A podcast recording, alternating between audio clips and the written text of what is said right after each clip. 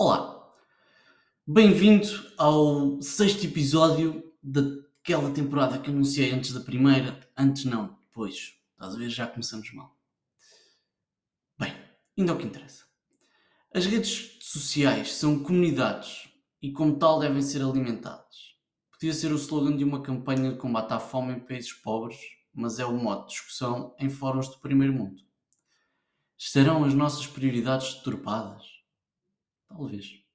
A verdade é que só nos lembramos da pobreza extrema quando vemos uma campanha dedicada à sua erradicação. Normalmente este sentimento também dura pouco tempo. Se calhar é algo a pensar. De volta ao primeiro mundo, é verdade que as comunidades, digitais ou não, precisam de ser alimentadas e isso faz claramente através de interação. Se eu for ao café e não falar com ninguém, dificilmente alguém vai falar comigo.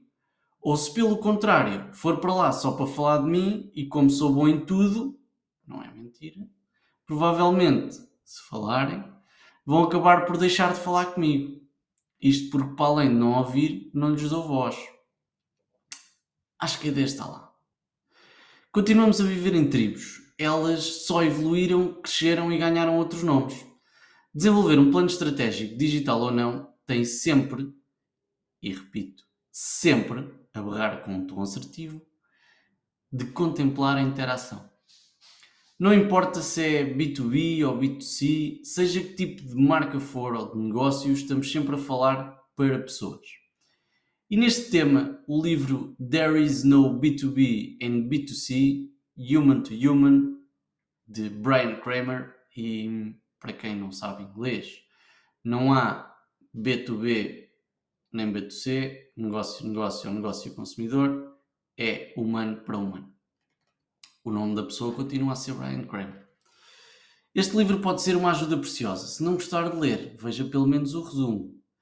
O que deve reter, se quiser, é que não basta tirar fotos para a internet e esperar que algo aconteça.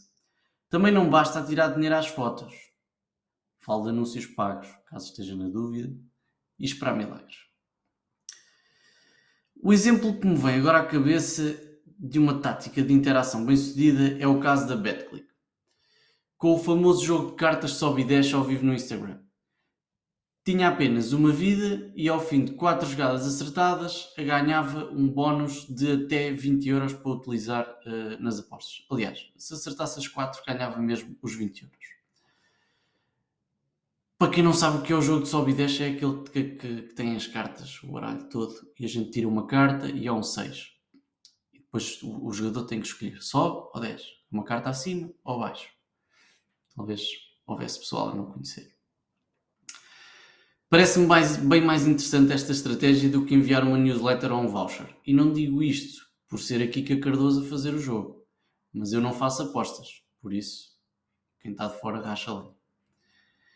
E é isto. O texto hoje é fraquinho. Espero que me perdoe se perdeu algum tempo com isto. E vemo-nos para a semana. Aquele abraço.